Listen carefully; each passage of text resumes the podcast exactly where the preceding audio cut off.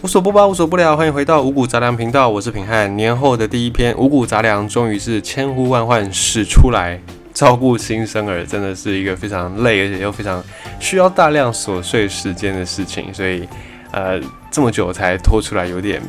对大家不好意思。但没关系，我们还是来继续的分析一些国际上面的一些趋势。去年因为疫情的关系，所以很多的产业都受到了很大的冲击，包含是观光旅游业。当然，国内旅游是因此有点因祸得福的感觉，但国外旅游一片的惨淡啊。在娱乐方面呢，除了航空业、旅游业很惨之外呢，影视业也是一个重灾区，尤其电影，很多人都因为怕疫情的传播，所以没有到电影院去。去年放眼各大的这个强片。都没有办法如期的上档，或者是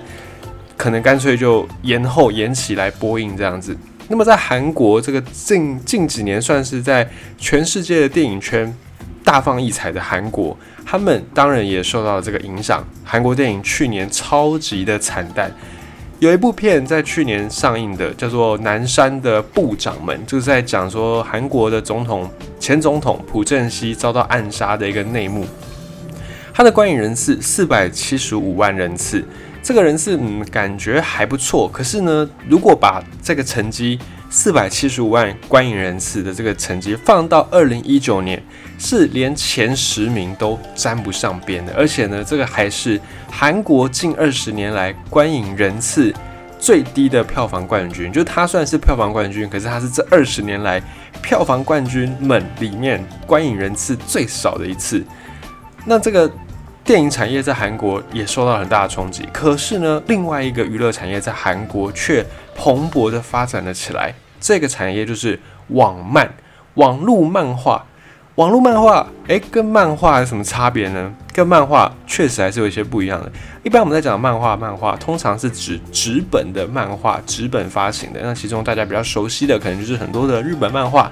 一卷一卷这样，一画一画这样在出，在连载。那么，网络漫画在韩国的这个产业产值，也因为疫情的关系，大家没有去电影院，反而推升了在虚拟世界上，在网络世界上，网络漫画的成长。像在去年有引起一阵骚动、一阵流行的《梨泰院 Class》，到去年年底的一个惊悚剧《Sweet Home》甜蜜的家，哦，这些都是改编自网络漫画的电视剧。而且像这样的电视剧呢，除了刚才讲的这两部之外，还有很多，至少去年就超过了十部。现在电视台他们要自制内容也不容易，所以他们就会跟这种影音平台一起联手，一起去削减那个成本。那他们的剧本从哪里来呢？就从这些网络漫画来做改编。为什么要从网络漫画来做改编呢？其实这个跟好莱坞在拍摄一些电影的逻辑有点像。很多好莱坞电影，他们就直接拍续集哦，譬如说什么蜘蛛人，然后蜘蛛人二，类似这样子。因为你拍续集，直接它就有原本的这些市场，你不用担心票房太差哦，除非真的是呃导演的那个风格骤变，又或或者是演员换角换的太多，不然一般来说续集通常不会有像第一集那么样高的人气，可能是这样子。可是呢，也有可能。会比第一集还要更卖座，这个不一定，就是看你的口碑。但不管怎么样，基本市场都还是有的，因为喜欢这个题材的人就是那么多嘛。所以通常你拍续集风险比较低，成本也自然而然会比较。不能说一定低，但是至少你的收益能够比较好的去预期，比你完全新翻一个新拍一个系列来说，拍续集的风险还是比较低的。所以这几年你会发现，好莱坞他们很常在做这种续集或者是重置，呃，什么呀，什么什么超人啊重置啊，或者是什么超级英雄重置版，它的原因也在这里。那么韩国的影视产业也是这样子，因为你要新开一个剧。以电视圈的规模来说，可能不太能够支持这样的一个做法。在台湾，我们也有点像类似的状况，因为电视台的收看人数不断的在下滑，大家转往影音平台，转往像现在的 Podcast，转往其他的娱乐，不一定要看着电视，所以有线电视台收视的那个人数在台湾是一直在往下滑的。那这个趋势呢，其实在全世界也差不多都是这样子。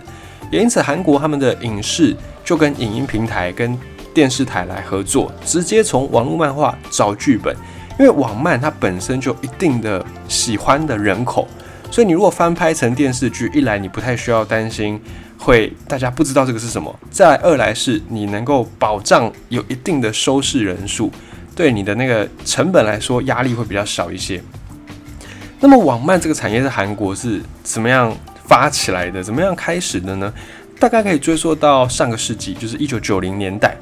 在一九九零年代，韩国网络漫画的发展刚刚开始。这个网络漫画，顾名思义，有网络之后才有嘛。网络先有网络，才有网络漫画。所以呢，韩国的网络漫画产业大概就是在呃网络。逐渐的普及之后，大概就在一九九零年代末期，已经快要两千年这个时间。而在网漫出现的刚开始的时候，它其实是依附在体育新闻的底下的，就它并不是自己自己开一个专栏，不是自己开一个篇幅，就是网络漫画，而是呢，当时候大家非常关心各式各样的体育新闻。那体育新闻一推出，就是有很多人看，就是有很多流量。以现在的话来讲，叫流量。所以呢，这些韩国的网络漫画一开始，呃，就是附着在这个体育新闻底下，漫画了韩国的漫画。那直到网络出现，这种纸本漫画开始慢慢慢慢比较少人看，比较少人买之后呢，各种各样的媒体也变得开始网络化，所以网络漫画也连带进入到这种虚拟空间上面。一九九六年就有第一部的这种韩国的网络漫画，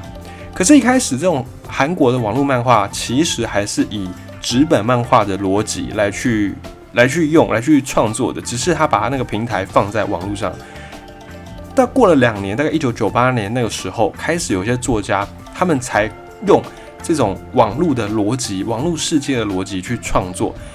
什么叫网络世界的逻辑呢？它跟纸本漫画的逻辑差别在什么地方？如果你有纸本漫画的朋友，或者是你曾经翻过、你曾经看过的朋友。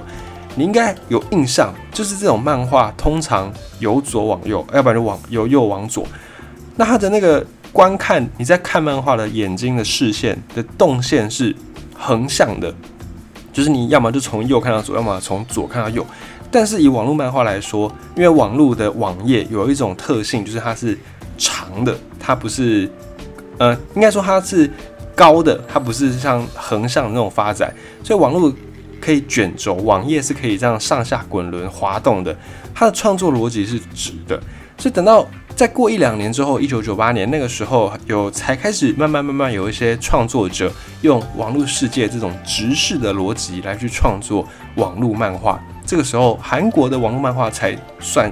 诞生。网漫元年大概是这样子。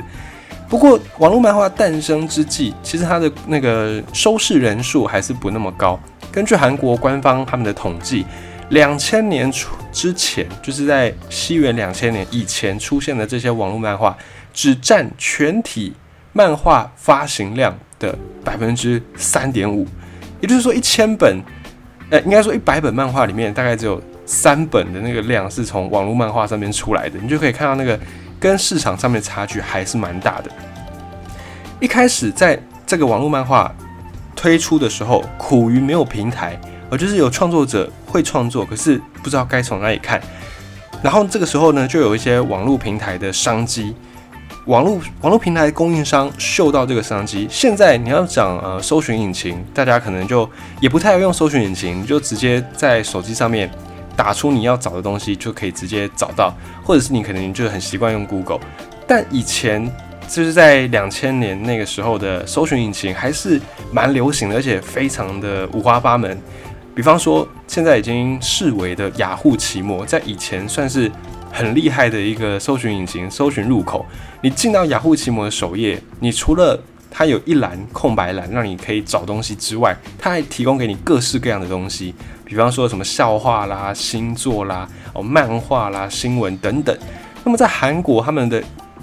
雅虎韩国就是韩国的这个雅虎，也开始在两千零二年就看到这个商机，也投入到网络漫画的产业。他们就把这些已经出版的漫画、连载的漫画搬到他们的入口网站上面，就是你只要进到韩国雅虎，你就可以看到这些漫画的讯息。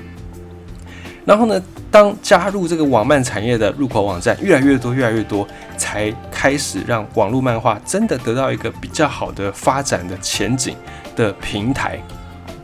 然后后来呢？网络漫画一直到两千零六年的时候，算是发展的比较成熟，大概经过了十年左右的时间。当年有一篇漫画，网络漫画叫做《心灵的声音》，它的作家作者是赵氏。这篇漫画《心灵的声音》从两千零六年那一年开始连载，一直到去年才正式结束。内容是什么呢？以作者自己还有他的家人为主题。以他们的故事来当做主轴，连载了将近十四年。因为那个内容相当的平易近人，而且有趣，所以吸引了很多很多人来观看。整个网络漫画的浏览量甚至来到了数十亿，就是光这一篇《心灵的声音》这一部漫画，网络漫画就累积到了数十亿。这个是韩国网络漫画里面最长青的一篇作品，而且也让赵氏这位作家连续十年是最受欢迎的人气作家。也因为这个好成绩，二零一六年这个漫画网络漫画作品也改编变成了戏剧作品，找来了李光洙来担纲演出。这个心灵的声音呢，算是对整个网络漫画来说一个强心针，因为这个是第一次有网络漫画把它变成戏剧化，把它变成电影化。另外还有一位，也是两千零六年那一年发生了一件大事。有一位作家，有一位网络漫画的作者，叫做江草。他的作品《公寓》这部作品被翻拍成同名电影，虽然评评价跟票房没有很好，可是呢，这个事情就像我们刚才讲，它已经变成了一个里程碑，它已经变成了一个创世纪。后来很多很多的电影化的作品也是来自于网络漫画，比方说前两三年非常非常火热的。与神同行，想不到吧？它也是来自于网络漫画的一个剧本。那么现在的韩国网络漫画跟他们的电影产业，我觉得嗯并驾齐驱的感觉。他们的平台已经比较成熟了，而且创作的内容也相当的多元，相当的多样。然后呢，到了两千零九年，智慧型手机从那一年开始问世，开始普及，也不是说问世，就是。其实之前就已经有智慧型手机，可是真正现代意义上的智慧型手机，就是从零九年开始。那时候，网络已经变成了每个人随时随地，只要你想，你就能够接触到的工具。你不用再受限，一定要在室内，一定要有桌上型电脑或者是笔电。只要你有手机，你几乎就可以直接连上网络。这样的一个趋势，让整个网络漫画市场又往上在成长，又来到另外一个高峰。讲几个这个金额产值，让你比较有点概念。二零一零年的时候，那一年的网络漫画产值在韩国规模大概是台币十三亿元左右。到了二零一六年，花了六年时间，也就是这六年来，智慧型手机的普及、网络的普及成长，让网络漫画产业产值成长了十倍。刚才讲的十三亿。呃，台币十三亿，然后呢，到了二零一六年，已经变成了台币二十五亿。以台币来看，可能就没有这么多的倍数，只是呢，用韩元来算，原本是五百二十九亿，这是二零一零年，到二零一六年变成了五千八百四十五亿韩元。用韩元来看是翻了十倍，那么用台币来看呢，也翻了大概两倍，也是很不简单。到二零一八年，这个数字呢，更是的夸张。二零一八年折合台币，韩国网络漫画的产值两百二十四亿台币，韩元是八千八百多亿，所以这个每一两年就翻倍，每一两年就翻倍，这种速度呢非常非常的惊人。除了智慧型手机它的普及，网络的普及之外呢，影剧产业加入到网络漫画，就是跟网络漫画联手合作，也是让这个产值让这个市场快速扩大的一个关键。就像我们一开始讲的，对影视产业来说，直接翻拍这种已经有人气、已经有一些基本观众的网络漫画，可以降低一些风险，也可以增加投资人投资的意愿。那么，对于网络漫画产业来说，以前呢，这种网络漫画可能就是透过呃内容收费，就是如果你想要看这一篇，你可能就付多少钱。可是呢，你开始跟影视平台合作之后，人家要翻拍。要跟你取得授权，这个授权金对作者来说就是一个大补贴。很多作者呢就靠着这个授权金，靠着版权来致富。好像是在去年也是引起一阵轰动的日本漫画《鬼灭之刃》，而就有一些网友在算，《鬼灭之刃》这一部爆红之后，他的那个作者无卡，呃，哎，他的作者叫什么名字？我记得他有一个那个很特别的字，这个《鬼灭之刃》的那个作者，就是可以已经靠版税，已经可以靠这个授权金，爽爽的过下半辈子。因为《鬼灭之刃》在全世界都已经形成了一个爆红的风潮，所以韩国漫画产业、网络漫画产业当然也是这样子，透过这些影视的翻拍授权，就可以拿到授权金。然后呢，这些授权金，它如果又在往国外市场去发展，产值又会在往上攀升。那么企业能够获利，这些影视产业能够获利，网络漫画的作家他的待遇也跟着提升，跟着提升之后呢，也变成吸引很多很多的新的作家加入到这个圈圈当中，更多新人，更多新内容，更多新内容就代表更多的呃观众。你就是不同内容可以吸引到不同的这些收听收看的人，所以整个市场呢就在这种良性的循环之下，可以越做越大，越做越大。可是现在有发现一些问题，就是平台就当影视产业跨进来之后呢，这些网络漫画他们的收入也水涨船高。可是以前在保障这种作家的收益制度，到了现在来看，可能就会有点不合时宜。以前呢，这些平台网络漫画的平台，为了要保障新的作家不会饿死，可能就是有谈好一些契约的方案，是你每个月就是会给你一些最低的保障，就不管你看的人多少，平台就是付给你一笔钱，这是最低保证金，保障一些新的漫画者不会因为他的人气不够，然后就饿死，就没有办法继续创作下去。这个制度其实利益良善，一开始是利益良善是好的，可是呢，到现在就会变成说，有一些漫画，因为它的收视人数够多，它可能一上一上时候就已经造成了很大的轰动，就造成很多人去看。可是呢，变成你受限于最低保证金，你看的人再多，你能够领的可能就还是在某一个坎站，还是在某一个程度，没有办法，因为你的人气很高就。滚动式的调整，让你也领了很多。所以现在在韩国的这个圈圈里面呢，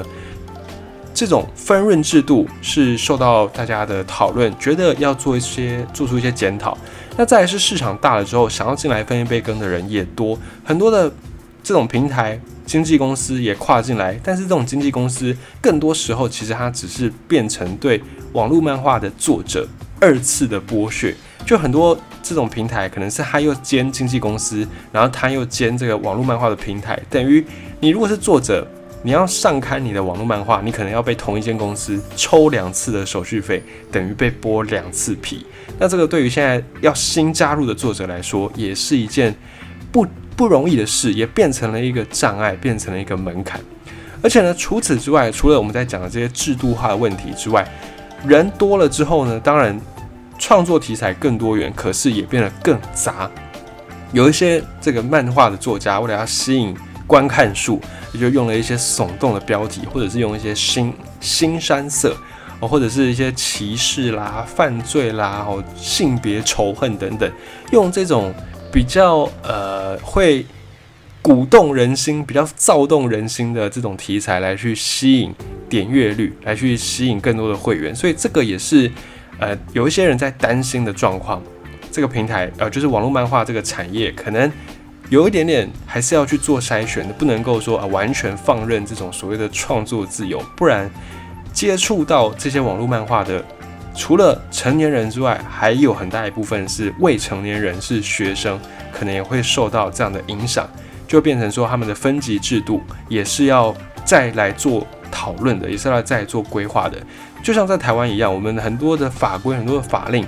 可能没有想到发展这么快，或者是可能有想到，但是你要修法的过程，它是一个很漫长的，它不是一触可及的，不是说你今天讨论，明天就修法，后天就上路，不是这样子，它通常要经过很多很多的程序。但是网络世界它的变化太快了，也许今天刚冒出一个新闻，然后明天整个台湾就都知道了，这个是台湾现在的一个状况。所以，我们跟韩国也有点类似，在很多产业，尤其是跟网络有关的产业，还有很多的法规还跟不上网络的脚步，就是这样子。这个是目前韩国漫画产业